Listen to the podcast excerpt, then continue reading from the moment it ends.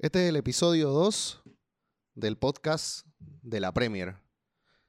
Ha habido una fecha 10 que ha estado llena de sorpresas, llena de un poquito de, bronca por parte de, de algunos hinchas. También ha habido golpes muy fuertes, algunos lesionados que han ido afectando a los equipos y especialmente ha habido mucha controversia por el tema del VAR. ¿No? Y el primer partido que vamos a tocar, y así saludo a, a Joselo y a, Bruno, es el del Liverpool. Un Liverpool que jugó contra el Brighton, buscando la punta de local, perdón, visitando el sur de Inglaterra. Eh, el Liverpool decía que tenía el control de todo el encuentro, manejó todo el partido a placer, pero no supo crear. A ver, tenías el balón, pero no, no sabes cómo crear situaciones de gol. El Liverpool no llegó a patear a portería en toda la, si no me equivoco, en casi toda la primera etapa, teniendo el dominio, ¿no? Y esto se le fue complicando después de una genialidad de Diego Yota, eh, golazo, otra vez de Diego Yota. Y al final, muy controvertido, pero lo quiero dejar al final ah, para hablar un poco de eso.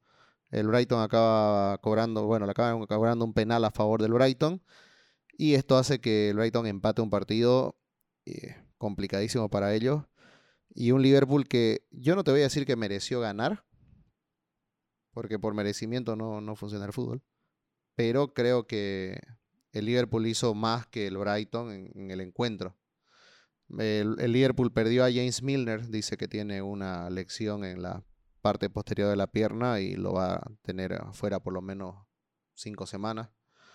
Jodido para lo que va a ser eh, diciembre, ¿no? No tener a tu llanta de auxilio disponible.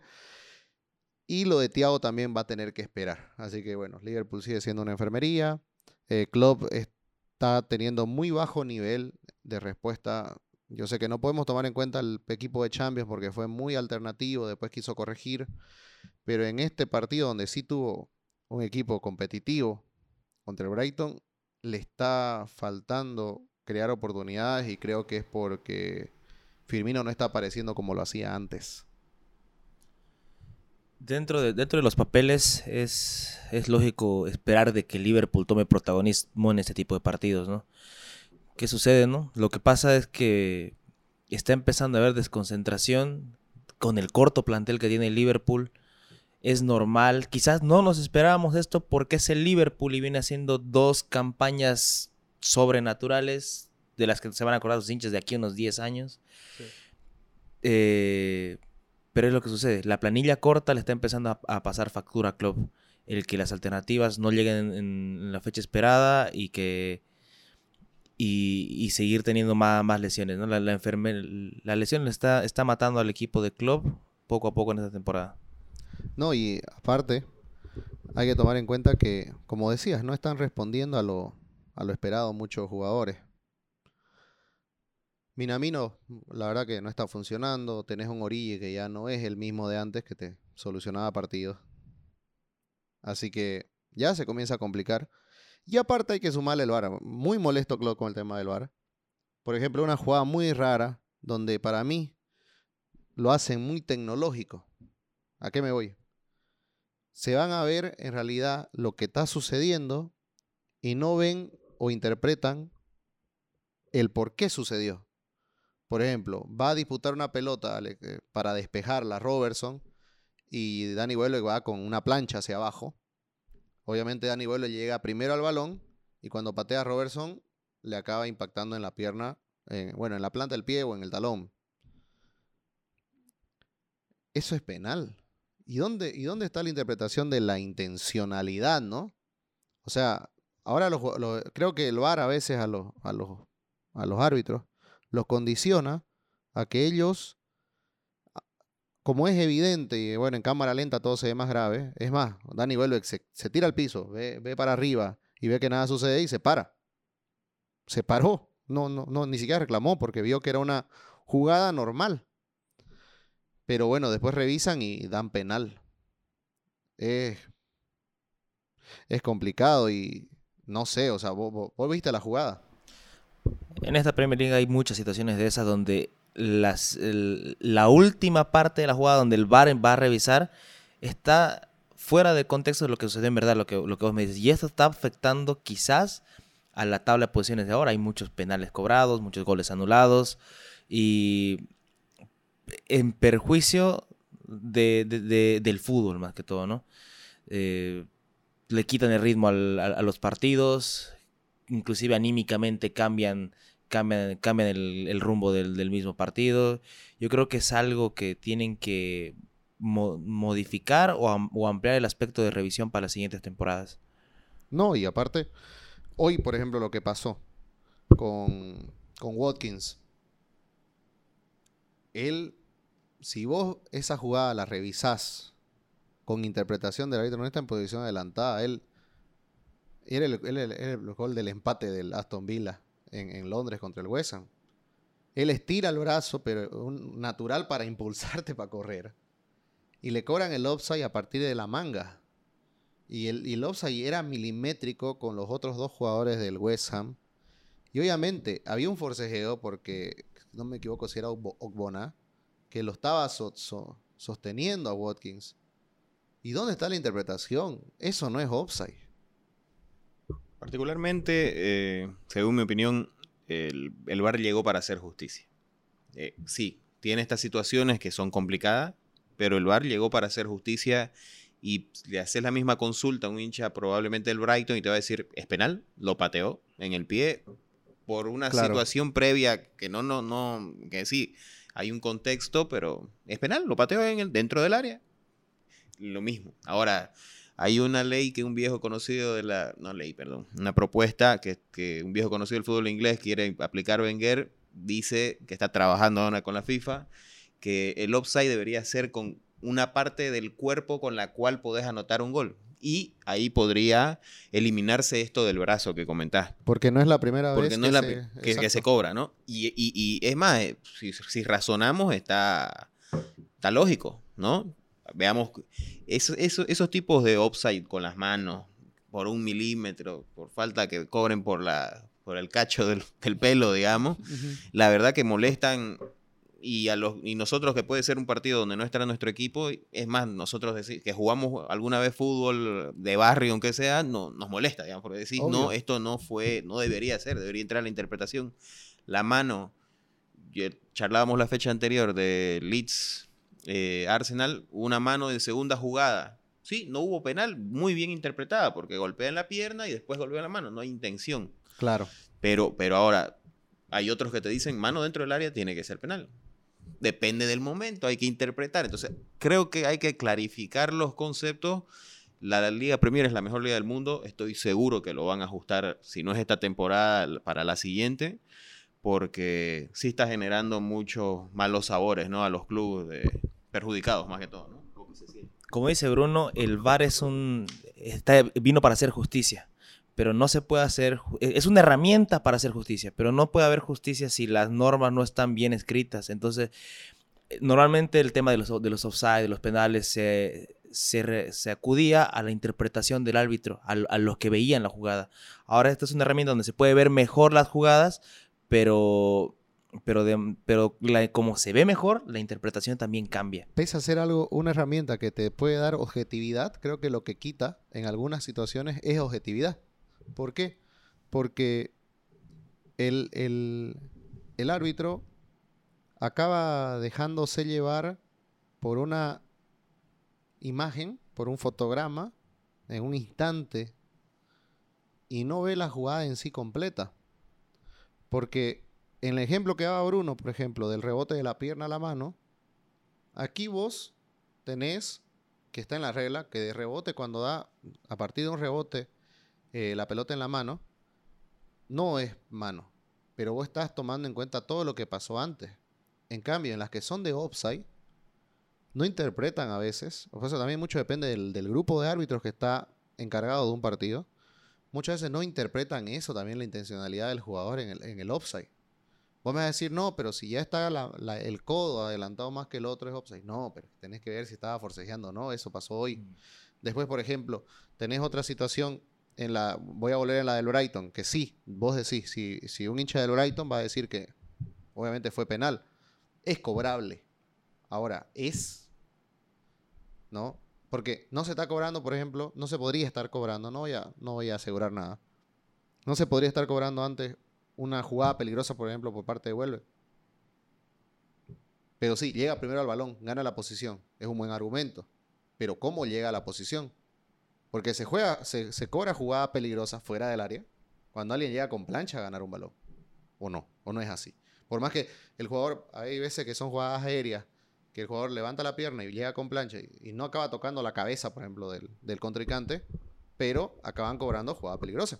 Eh, Es un ejemplo claro, es cuando sale el arquero y muchas veces el arquero lo mata al delantero y te cobran el foul del delantero al, al arquero, ¿no? Y, y el cualquiera que vuelve a jugar fútbol dice, vino el arquero y me mató. Sí. El más polémico Neuer contra el Pipita, que lo mata Neuer y, y- y al final le cobraron falta al Pipita, ¿no? Claro, claro que sí. Por, por dar un ejemplo. Entonces, Y no era el área de chica, era el área grande, sale, sale muy fuerte, con la pierna arriba. Entonces hay, hay, hay un tema de interpretación que, ¿cuál creo que lo que le criticamos mucho al, al, al VAR, particularmente creo que hace justicia, hay estos temas que se tienen que pulir.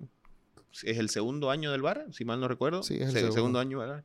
Hay, hay, hay zona para mejorar, pero sí está trayendo mucho, más, más positivos que negativos, pienso yo.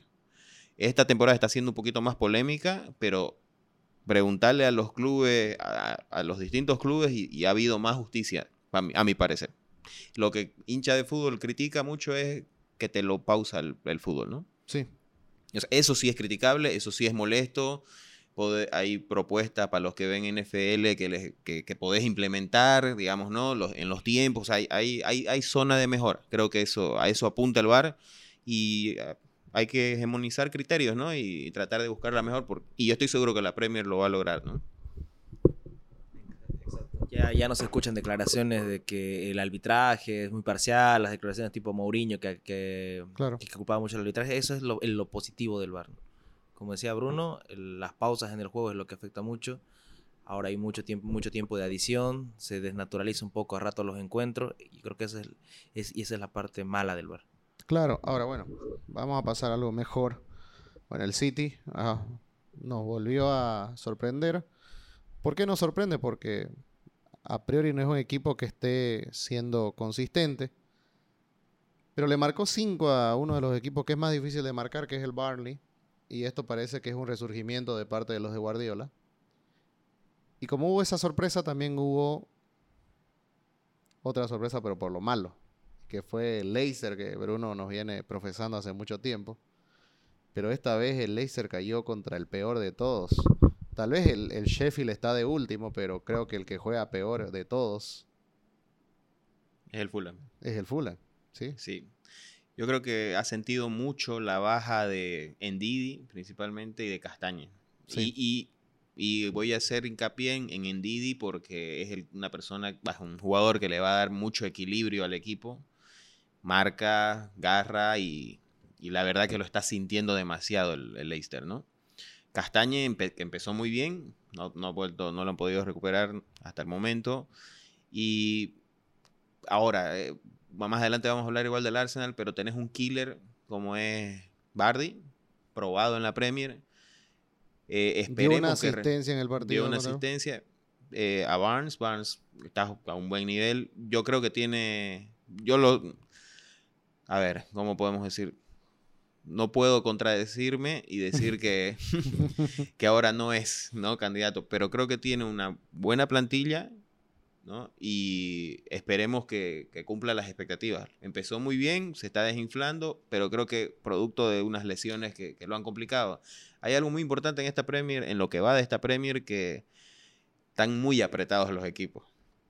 La verdad que vemos la tabla y estamos a, el Arsenal que está muy abajo, está a 6 puntos de la zona de Champions. Entonces, imagínate, de un- del 14 al cuarto tenés 6 puntos. Sí. Entonces, está muy apretada, no se te ha disparado ni el Liverpool ni el Tottenham, está un poco más arriba, pero tampoco es que están inalcanzables. Entonces, todos los equipos tienen una inconsistencia y veamos, ha- habrá que ha- hacer una evaluación a final de diciembre de quiénes están y ahí probablemente me habré equivocado en mis predicciones. Eh, por otro lado, dejando de, de lado un poquito el desempeño de Leicester, hay que fijarse que también en los dos últimos partidos el Fulham le hizo dos goles al Everton y dos goles al Leicester. Con el- Tampoco es tan difícil. para hacer el Fulham, con la realidad que Sí. tenían an- en- de manera Pero anterior. Estamos hablando de las defensas más flojas. De las que más arriesgan, para mi parecer. Porque la de Leicester creo que se acaba. Yo verlo a Fofaná contra el Liverpool, perdiendo, yendo a buscar balones a media cancha para matarlo. ¿No? Y la del Everton, creo que no consigue Ancelotti hasta la hora eh, esa solidez que, que le dé mucho más, ¿cómo se puede decir? Eh, mucha más soltura al medio campo para que tenga mucha más confianza. Creo que pasa un poco por ahí. Pero ya, hablando de confianza, voy a hablar del primer tiempo del Soton porque quiero que vos querés hablar del segundo tiempo. El Soton se enfrentó contra el United y si el Soton ganaba, peleaba arriba. Aunque tampoco es que se lo desahucio porque todavía falta mucho, estaba sin Innings, etc. Ward-Prowse se mandó un golazo que lo lesionó a De Gea. Fue tan bueno el gol que lo lesionó a De Gea. ¿No? Este, el equipo de Hasenhutel muy ordenado, sabe cómo tener bajo control un partido sin el balón y cuando lo tiene sabe cómo hacer daño. Y creo que esa es una característica impresionante del, del. Gran partido de Yenepo en el primer tiempo, la verdad. Incontrolable. Nadie se acordó de Redmond. Eh, Walker Peters igual jugó muy bien el primer tiempo. Bueno, Warpros está de más decirlo. También Che Adams estuvo muy participativo. Walcott como siempre, ¿no? En una esquina, no sabemos qué hace ahí parado. Pero le comenzó a ganar un partido al Manchester, no solamente por virtudes del Everton, del Everton, perdón, del Soton, sino por virtudes, de- sino por deficiencias del Manchester. Creo que el Manchester la pasó muy mal el primer tiempo por problemas de ellos. Eran problemas de ellos porque no lograban en ningún momento compenetrarse, meterse en el juego. Creo que le costó al Manchester entrar en el juego, entrar en el partido, porque no veía que había dinámica en el medio. Todo el tiempo perdían las divididas contra el Soton. La defensa atrás hacía aguas por las bandas todo el tiempo. La verdad que el baile que le tiró y, eh, por derecha fue impresionante. Pocas veces visto. Pero el Everton, pero el Soton, Everton, Dios mío, el Soton acabaron los 45 minutos y para mí el Soton siguió siendo el Soton del primer tiempo, solo que el que salió fue otro Manchester. Bueno, como decía, el Manchester United el primer tiempo no terminó de meterse en el partido. Al principio quería proponer lo de, lo de siempre el Manchester United. Un poco de dominio, no, tenía, no tenían argumentos para profundizar, hasta que una jugada parada pasó lo de siempre. Sí. De Gea no sale, eh, no toman bien las marcas, quieren tomar zona mixta, pero terminan, terminan perdiendo con los hombres clave. Eh, a partir del primer gol empezó a pincharse, empezó a tomar el control de Soto hasta que llegó la, la espectacular gol de WordPro. Sinceramente, a lo y un niño pernambucano. Ya, ya viene haciendo tres o cuatro goles Ward-Prowse de tiro libre. En los Porque yo me acuerdo de un partido donde hace dos. Creo que se los hace al Newcastle. O me puedo estar equivocando. Pero hace dos goles. Eh, gana 4-1, 4-0 creo ese partido el, el Soton. Recu- les recuerdo ya dos goles en esta temporada. En las últimas tres temporadas es el jugador que más goles ha marcado con pelota parada en la Premier League. Datas. Bueno, el primer tiempo termina siendo completamente el Southampton. El segundo tiempo com- comienza de la misma manera, pero ya con un Cavani en la cancha, que anímicamente cambió el equipo con su, con su acción.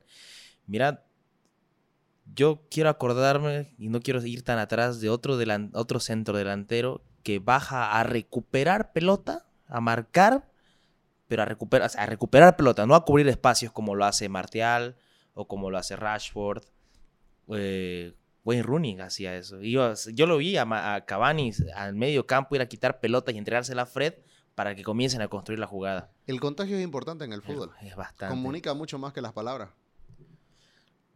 Gracias a Dios, el. United tiene un iluminado que se llama Bruno Fernández, que con, la- con el ingreso de Cavani encontró un socio que en, en los partidos donde juega Martial no encuentra, porque a veces Martial se esconde en el área, espera que llegue la pelota, hacer un drible, otro drible, tratar de buscar un pase. Y te sumo ahí, no solo Martial. Greenwood no es el mismo. Y Rashford a veces desespera.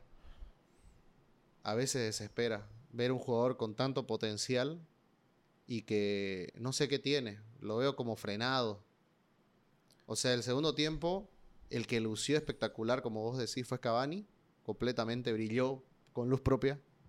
Y hizo que la figura de Bruno Fernández, que no venía siendo mala desde el primer tiempo, sino que no encontraba socio, acaba encontrándolo a Cavani y explotando ambos. Completamente. A Rashford le pasa lo que escuché una frase de una banda que se llama El Cuarteto de Nos, dice, hice fácil la adversidad y me compliqué en las niñedades. Verdad. Eso tiene Rashford.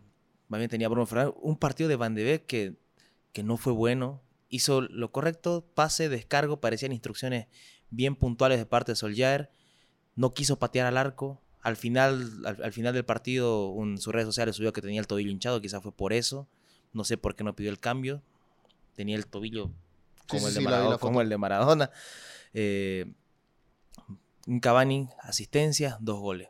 ¿Hace cuánto tiempo ni con Lukaku, el United, que es un equipo que como recurso desde, desde la época de Fellaini estaba acostumbrado a tirar centros al área, encuentra uno que sí la emboque, No, y uno de los goles, aunque sí la agarre. uno de los goles muy de goleador, porque fue un disparo al arco que acaba desviándose y él atento para en eh, cuestión de segundos meter la cabeza y cambiar la dirección de la pelota para clavar el 2 a 0. Es, es impresionante lo de Cavani, o sea, todos sabíamos de la todos sabemos el nivel de delantero que es y de goleador, pero yo creo que ninguno creyó que explote tan de pronto en el United. Y en, un equipo y en un partido con tanta adversidad. Pregunto, ya la soga en el cuello de Solskjaer, ¿cómo está? Lo dije de un momento y yo soy de las personas que creo que termina la temporada. Hablaba Juan y Hay, hay apuestas. Una Ah. es la que del Leicester, que va, claro, 2-3. Y hay otra apuesta, top 3, top 3. Y hay otra apuesta. Aquí vamos a ir anotando que la apuesta de José, lo que vamos a ver cuando terminemos temporada. que Solskjaer termina temporada. Sol- O sea, Ole Gunnar termina temporada, ¿ok? Yo creo, yo, yo creo que termina temporada. anotado. No, fue un partido, un partido espectacular de Cavani. eh, me hizo acuerdo a un partido igual que ganó el United remontando al Southampton con un hat-trick de Van Persie. En este caso apareció Edinson Van Cavani con una asistencia y dos goles. Espectacular volver a, a ver- a ver un equipo así. Yo creo que Solskjaer tiene, tiene que empezar a ponerse el chip de que, de que el centro delantero tiene que ser Cavani y buscar a los extremos que jueguen para él. Sí. Ahora no creo que no va a haber discusión que Cavani va a ser titular de hoy en adelante. Exactamente. La pregunta es que y la gran deficiencia que tiene el United en, el, en adelante, no, no deficiencia, no es que cuando juegan de extremos, tanto Rashford, tanto Martial se sienten cómodos por izquierda. Por derecha tenés a Greenwood que todavía está verde, como su nombre, y tenés a, a Mata que ha, ha funcionado mucho, pero no, no tiene esa vocación de ir en velocidad para tirar centro, Claro. sino de, de ir cerrándose, asociándose con Bruno. Y luego tenés a Daniel James, que eh, no lo vamos a pedir ahorita en- a estas alturas para, para que sea titular. Entonces la pregunta es con cuál, cuál será el 11 con Cavani, a quién los acompañarán. Yo creo que, yo creo que, yo creo que va a, va a seguir apostando a lo seguro Solskjaer, ir, ir, ir jugando con Mata o, con o para, para tener la pelota. No, no creo que, que se consolide Greenwood de titular, ni tampoco creo que jueguen muchos partidos eh, Martial y Rashford juntos con Cavani en- el centro delantero. Me va a gustar mucho ver a Cavani contra el West Ham. Un equipo como todos los de Moyes con buen juego aéreo. Y verlo Cavani ahí pelearse con la defensa del West va a ser muy divertido. Que creo que voy a revisar si tengo transferencias en la fantasy y puedo estar agregándolo al uruguayo. de que tiene, tiene, tiene muchas cosas, y no solamente el juego, el, juego aéreo, sino la, media, pese a su tamaño, su media vuelta es espectacular, le pega con fuerza, sabe pegarle, cuando quiere le pega arriba del área, cuando quiere le pega abajo. Yo creo que no tiene que salir de, del once titular del, del Manchester. ¿Y hace cuánto, no? Que el United no tenía de estas heroicas. Un equipo acostumbrado a las heroicas.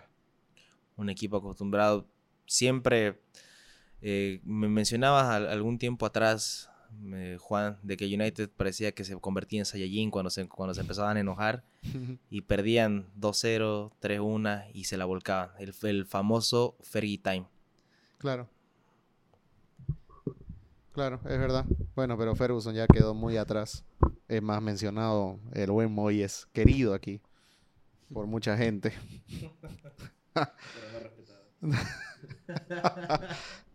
y, y el plato fuerte de, esta, de, esta, de esta fecha fue el Chelsea contra el Tottenham en Stamford Bridge. Volvía Mourinho a lo que era su casa. Eh, al cual le dio tres títulos de liga.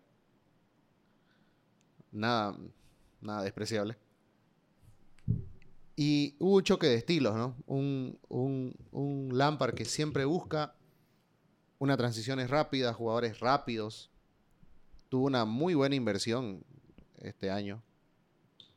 Pero no acaba de sostener eso. Hablábamos en el anterior podcast muy bien de. En el anterior episodio, perdón, muy bien de, de Lampard. En tratar de algunas fichas, sí, que pudo encontrar. Hablábamos también de la falta de recambio en el medio campo. Pero ahora yo creo que también podemos hablar de parte del Chelsea. La falta de cambio o variable de idea de juego cuando es necesario. Creo que ahí quedó corto contra, con un, técnico como Mauriño, que el diablo sabe más por viejo que por diablo. Y Mourinho a mí me daba la sensación durante todo el encuentro que con o sin el balón siempre estaba en control del partido. Es más, no sufrió mucho con el Chelsea en jugadas de peligro.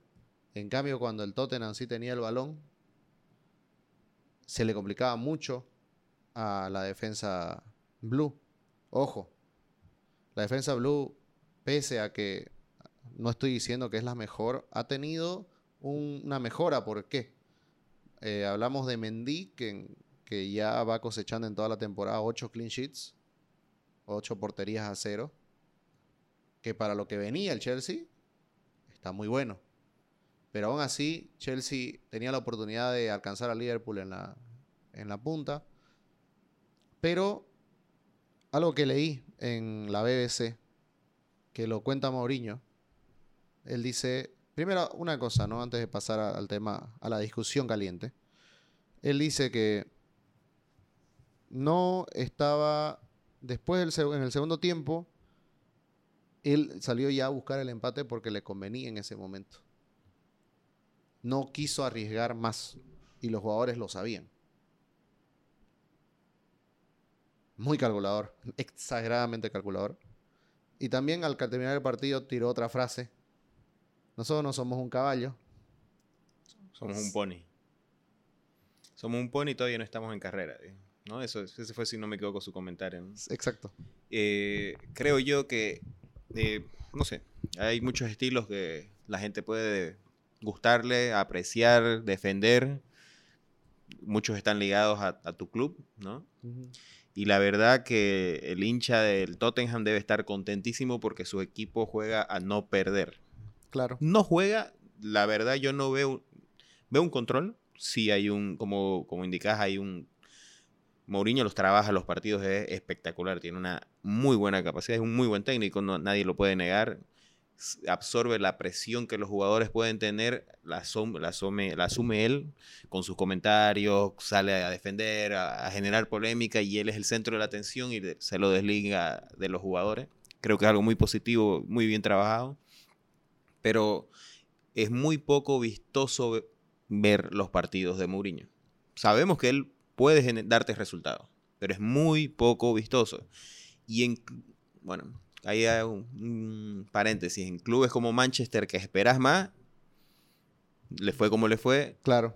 y un club de no tan grande y no el mejor club, de, ahí está, en su- ha podido encontrar su lugar. Chelsea en su momento También era eh, lo, hizo, lo hizo crecer, digamos. lo- él fue el que lo potenció, porque en realidad Exacto. cualquiera que sabe de historia de fútbol inglés no es un club chico, pero tampoco es, el, Claro. es la gran cosa, ¿no? Entonces lo potenció y bueno, eh, realmente el- lo ha hecho muy bien, pero no es algo que yo aprecio ver.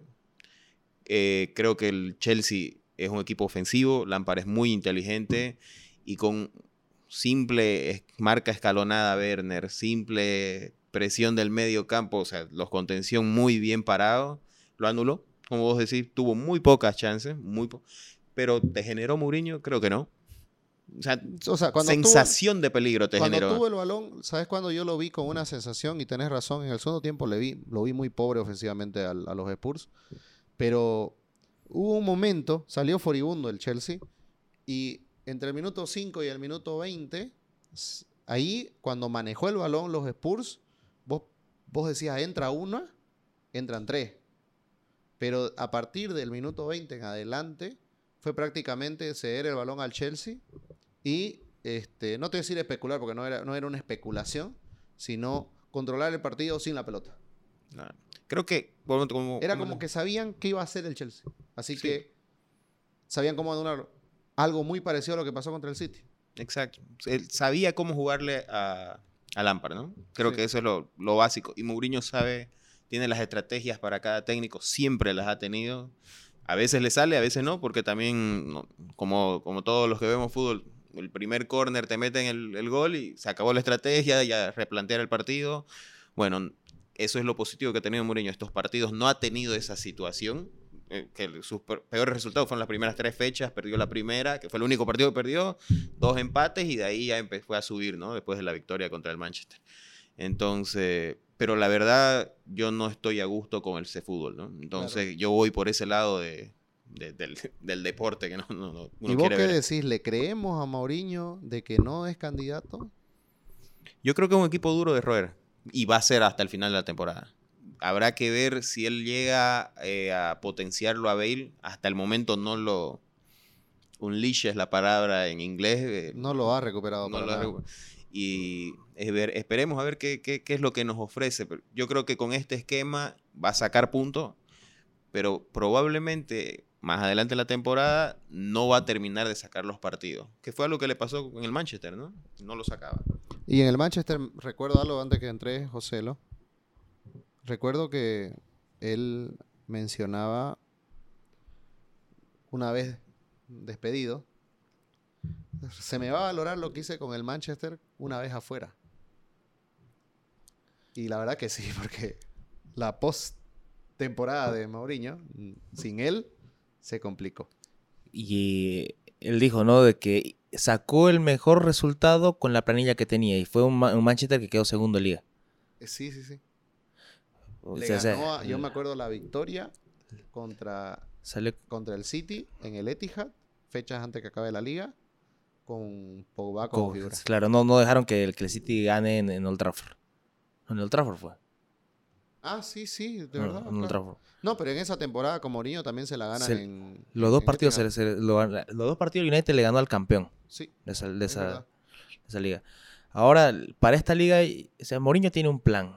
Tiene un plan de no perder con, el, con los grandes e ir a, a sacar puntos y asegurarse. Es, es- como, como se dice, una, quiere asegurarse. Quiere asegurar quedar en, en el- en Europa. No, Su no, objetivo creo claro es Champions. no va, no va a golear, no, no es un Manchester City o un Liverpool que agarra un Fulham y, y va y lo apabulla. Va, mete goles, empieza a controlar lo que, lo que está haciendo contra los equipos grandes. Ahora va al equipo grande, lo controla y cuando puede tira el zarpazo.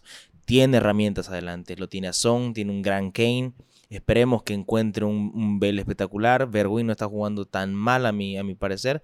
Tiene herramientas para dar el zarpazo, pero su, su mejor arma es robarles la pelota y no dejar haciéndole, o sea, no dejar jugar el fútbol a sus rivales grandes.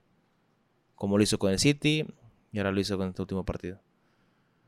Sí, bueno, y... Y dos candidatos para el, para el para el campeonato eran estos dos. Por las situaciones del partido creo que no quedamos a gusto con ninguno. Más aún con las declaraciones de Mourinho que a mí me causan gracia, porque sepa a dónde van. Pero les digo que yo al Tottenham lo veo peleando. Yo sí lo veo peleando. Anotemos, peleando el Tottenham. Esa es mi hipótesis. Ahí está, anotado. Anotado. Perfecto. Yo no lo veo peleando. Creo que al final de la temporada, no, no, no voy a decir se desinfla, pero no, no sé si va a tener la capacidad de sacarlo los puntos. Al final de la temporada, ¿no? Estoy, Ok. Ahorita está con un muy buen nivel, ¿no? Y a ver cómo le perjudica una que otra lesión. La temporada, hace dos temporadas, si no me equivoco, igual venía muy bien el Tottenham. Se cayó Kane de por lesión y no fue lo mismo, ¿no? Se le cayó un poco la temporada, ¿no? Entonces, habrá, eh, habrá que esperar, ¿no? Pero, ¿Cómo? pero sí lo están planteando muy bien los partidos. ¿Cómo, ¿Cómo se demuestra que en la Premier League sin goleador no se puede hacer nada? Pregúntenle a Sheffield. Eh, cuando tenés razón, cuando a los Spurs se le cae el goleador, el, Manchester, ¿cuánto tiempo estuvo esperando por un goleador? El United, ¿cuánto tiempo? Ahora parece que apareció, ojalá Cavani mantenga. En Liverpool, eh, mientras fue haciéndose más pequeña la imagen de Firmino, porque obviamente se dieron cuenta que el motor no había sido Salah, no era Mané, sino era Firmino. Cuando comenzaron a marcar lo mejor a Firmino, con marca doble, el Liverpool se fue apagando de, de a poco. Bueno, y hay un Diogo Jota que está marcando los goles que se inventa, pero en la Premier League es muy importante tener un goleador. Es sumamente importante. Realmente es el pilar. Y aquí es muy valorable el goleador del, del Manchester que viene a ser Fernández. Porque desde atrás está marcando los goles. Entonces, esa, combinación de tener a alguien que desde el medio te apoye, eh, si no me equivoco, era Menotti que hablaba de asociaciones en el fútbol. Es muy importante las asociaciones eh, y las figuras ponderantes en cada línea, ¿no? Eso y ya que tenía. nombraste a Bruno Fernández, la ausencia de Agüero la siente. el la City. siente el. ¿no? Entonces creo yo ahí que es muy importante que te ayude al delantero, porque igual el delantero tiene bajones, una, una sequía por momentos, y, y creo que desde el medio le están apoyando al Manchester, ¿no? que son los que le están salvando las papas a, a Solskjaer, ¿no? Sí, y pasa muy seguido y todos los, bueno, los episodios de pruebas y ahora los dos episodios oficiales lo mencionamos de nuevo. Es impresionante cuando vemos que el Manchester está tambaleando, viene alguien y lo salva. Tiene una suerte. El asesino con cara de niño. Tiene una suerte. ¿No? Cuando vemos que el Manchester está para el cachetazo, pasa algo y otra vez se vuelve a apaciguar el lago. Tiene individualidades y eso es lo que le salva. Es el, la- el privilegio que tiene Solskjaer que quizás otros equipos no tienen. Yo creo que un Solskjaer con, con su estilo y otra planilla puede terminar al, al borde del descenso. ¿no? Uy, fuerte. Mira, te voy a decir algo. Vamos a entrar a esta, pero que Bruno se tome un vaso de agua, esté tranquilo.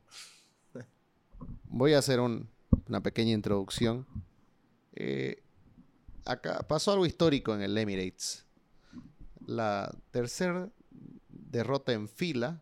La primera vez que hay tres derrotas en fila del Arsenal en Premier League que no es poca cosa. Sucedió un accidente con- con Raúl Jiménez, ¿no? Con, y David Luis. David Luis quedó con sangre, no sé si era de él o de Raúl. Era de él, era de él. Es que fue uno de los episodios, para mi gusto, muy, muy lamentables que, que tenga que seguir en la cancha David Luis, ¿no? No, no fue una muy buena decisión por parte del equipo médico y de Arteta, ¿no? Porque fue un golpe sumamente fuerte. Eh, bueno, ya nosotros hablando con los análisis y demás, ya fue intervenido quirúrgicamente Raúl Jiménez, el mexicano. Ídolos de muchos, es más, el año pasado cuando hicimos una vez una encuesta, eh, lo, dieron como el mejor delantero mm, fuera del, del Big Six. Y te digo algo, ah, puta, le partieron el cráneo. Es impresionante. O sea, por suerte ya dijeron que él está bien, todo fue un éxito. Espera volver a las canchas, creo que no vuelve en mucho tiempo. La verdad que te rompieron el cráneo. Quédate un, un tiempo. David Luis no sé cómo está. David Luis eh, pudo continuar el partido, eh, pese a, a que en el entretiempo se dieron cuenta de que no debía continuar el partido. Ahorita hay una controversia, controversia en la FA que tienen que ser más rigurosas lo- las contusiones, los golpes de cabeza, porque debería... Las conmociones. conmociones, sí. perdón. Las conmociones, tenés toda la razón. Para cuidar a los jugadores, porque fue un golpe muy fuerte que se llevaron ambos y, No, muy y duro. pudo haber sido para mayores. Gracias a Dios no. Y la imagen, por suerte, y obviamente que el morbo está, ¿no? De querer ver la imagen. Yo no he visto ni en Twitter, eh, ni, en las, ni en las redes sociales de la Premier, ni en los medios de la Premier que muestren la imagen, porque la deben tener, la imagen del golpe. No la, no la han publicado, solamente vos ves el córner y a la distancia que se ve, y no lo repitieron más. Muy cuidadosa la televisión inglesa, Sí, ¿no? sí. Sí. Bien administrada la información de la Premier. Sí, sí. Pero entremos en materia. Bruno, ¿qué te pareció el partido del Arsenal? Analizalo por nosotros. Te vemos. Hoy no estás como los otros días, te vemos un poco. No, muy, muy, la verdad que es un partido muy, muy triste, ¿no? Uno esperaba mucho más del, del Arsenal. Esperaba repuntar. Eh, voy a plantearte algo, plantearles algo, ¿no? A todos. eh, ¿Arteta tiene crédito todavía? Yo pienso que sí. Pero, porque como les decía anteriormente, eh, creo en el proyecto. Pero tiene crédito, por el momento tiene. Si como hincha te cuestiona si tiene crédito, ¿qué pensás que piensan los dirigentes? La verdad que como hincha tengo que cuestionarme siempre, digamos, si no, no, no creo que sea un muy buen hincha, ¿no?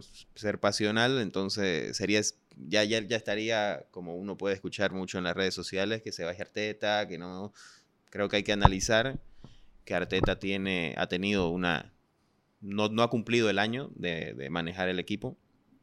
Eh, ha sacado dos títulos, uno muy chico, que es la Community Shield, pero ha sacado una FA del, de dónde la sacó, nadie sabe, que gracias a eso está en Europa.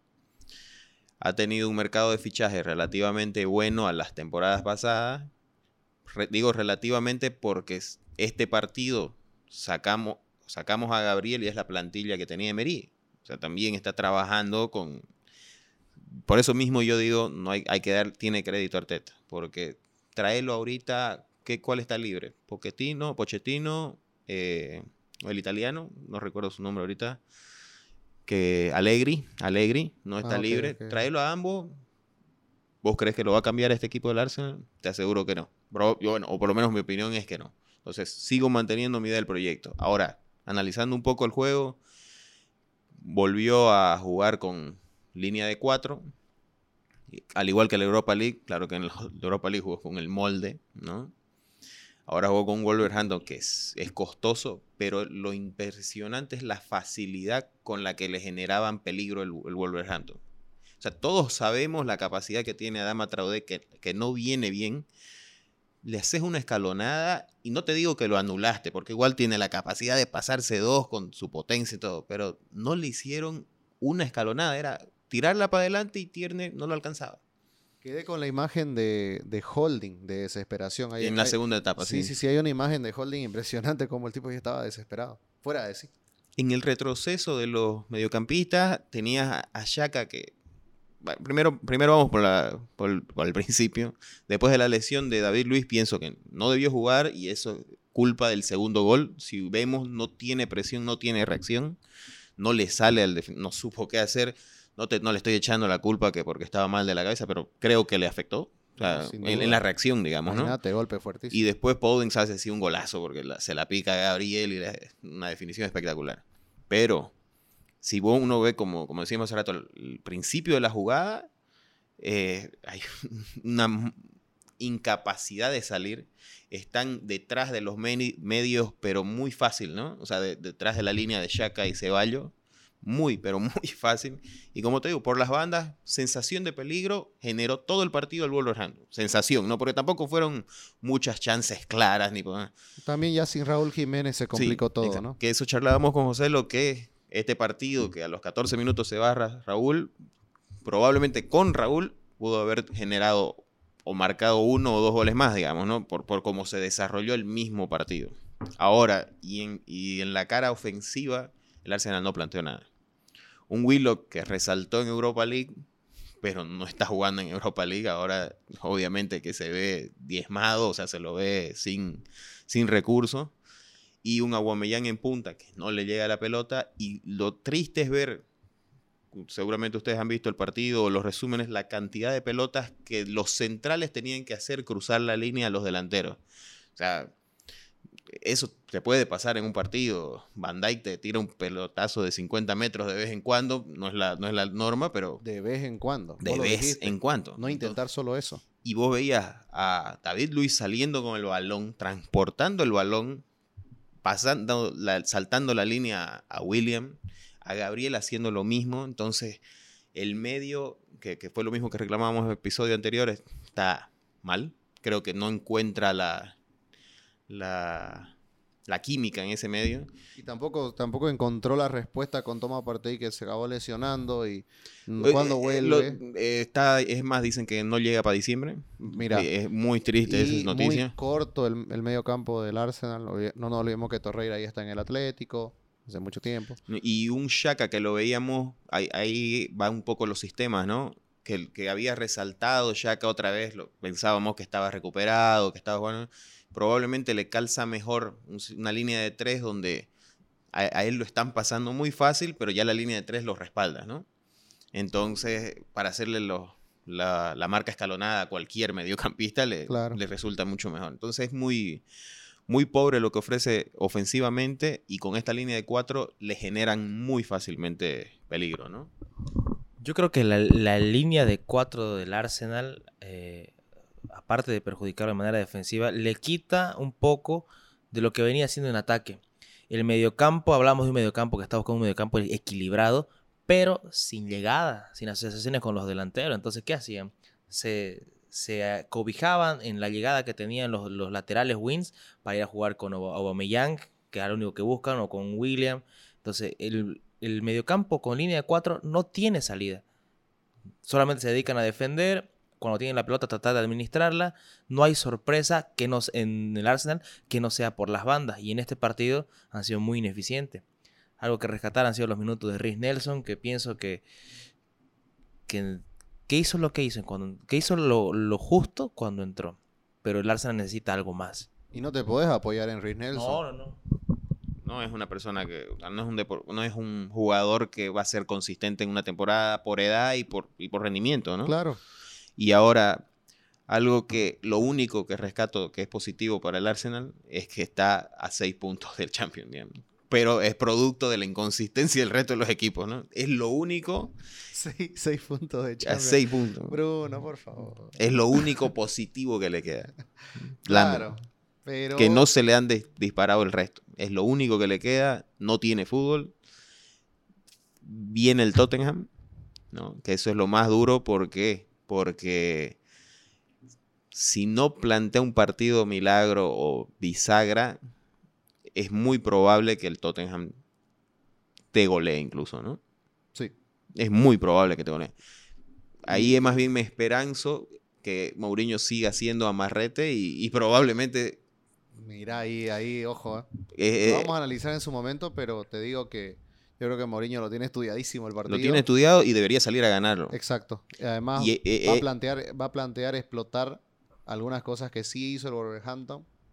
Porque también estoy seguro de otra cosa. Estoy seguro que Mourinho estaba sentadito viendo el partido. y ahora, te- te- exacto, lo entiendo. Pero, pero también, ¿qué es lo positivo? Desde que ha asumido Arteta, lo único que le ha ganado, bien ganado, ha sido una vez el City y una vez el Liverpool. En Premier, ¿no? Porque en Copa les ganó a ambos. Claro. Entonces, no te estoy diciendo que Arteta es un técnico para los partidos grandes, que fue algo que siempre se les reclamó a Wenger en, en su última época, Emery, Liumbra, todo, ¿no? No, eh, pasó 35 partidos, si no me equivoco, sin ganarle a un equipo de visita del Big Six. Del Big Six. Entonces, esperemos que Arteta saque algo, ¿no? Mm, Variantes no tiene muchas, ¿no? Tiene, tiene jugadores, tienes un killer como es Aubameyang, que na- nadie te lo va a discutir, su capacidad goleadora, pero él tiene que ver cómo le hace llegar el balón.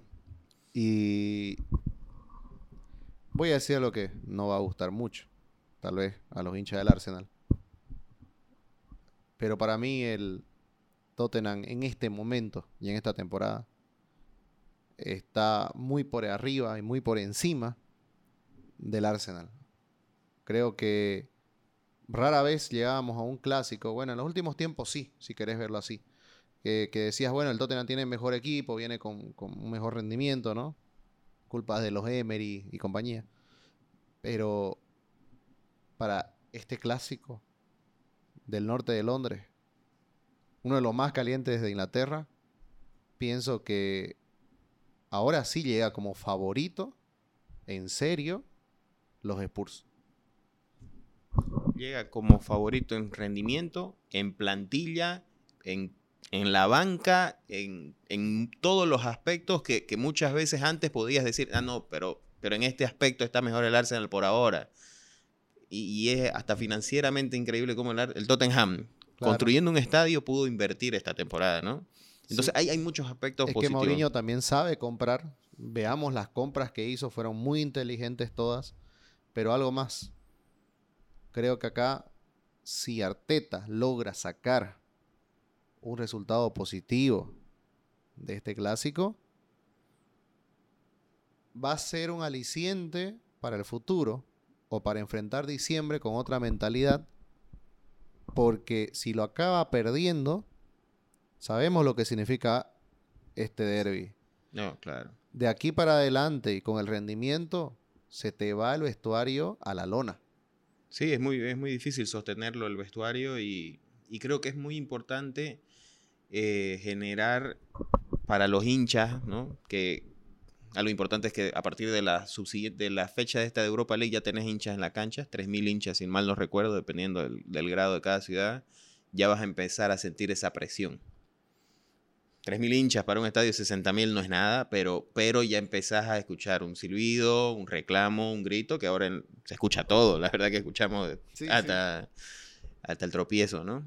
Entonces va a empezar a sentir algo más de presión. Como, como, les, como inicié hace un momento, yo que sigo bastante las redes del Arsenal, hay un grupo que, que siempre reclama, pero, pero es increíble cómo le siguen dando crédito a Arteta. Por eso partí con lo del lo del crédito. No hay en Inglaterra, perdón, una cosita más, eh, una voz periodística que ya esté pidiendo la, cabeza de Arteta. Que, ya eso tenía Solskjaer, digamos, ¿no? Pero, y creo que es producto de, que no lleva ni un año, ¿no?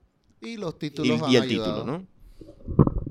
Y los títulos también que Arteta lo respaldan. Son títulos que, ha demostrado que en el uno contra uno, en, los, en los playoffs, se hace fuerte y, es, un entrenador que analiza muy bien al rival.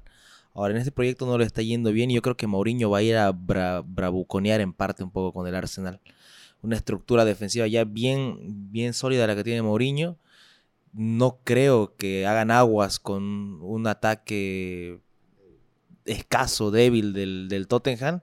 Y con las deficiencias que tienen en, la defensa, va a aprovechar la velocidad, los ataques de, de Son, las subidas de Reguilón y yo creo que así como fue contra el contra, contra mi Manchester, va a ir a bravuconear y va a ir a, va a ir a hacer daño.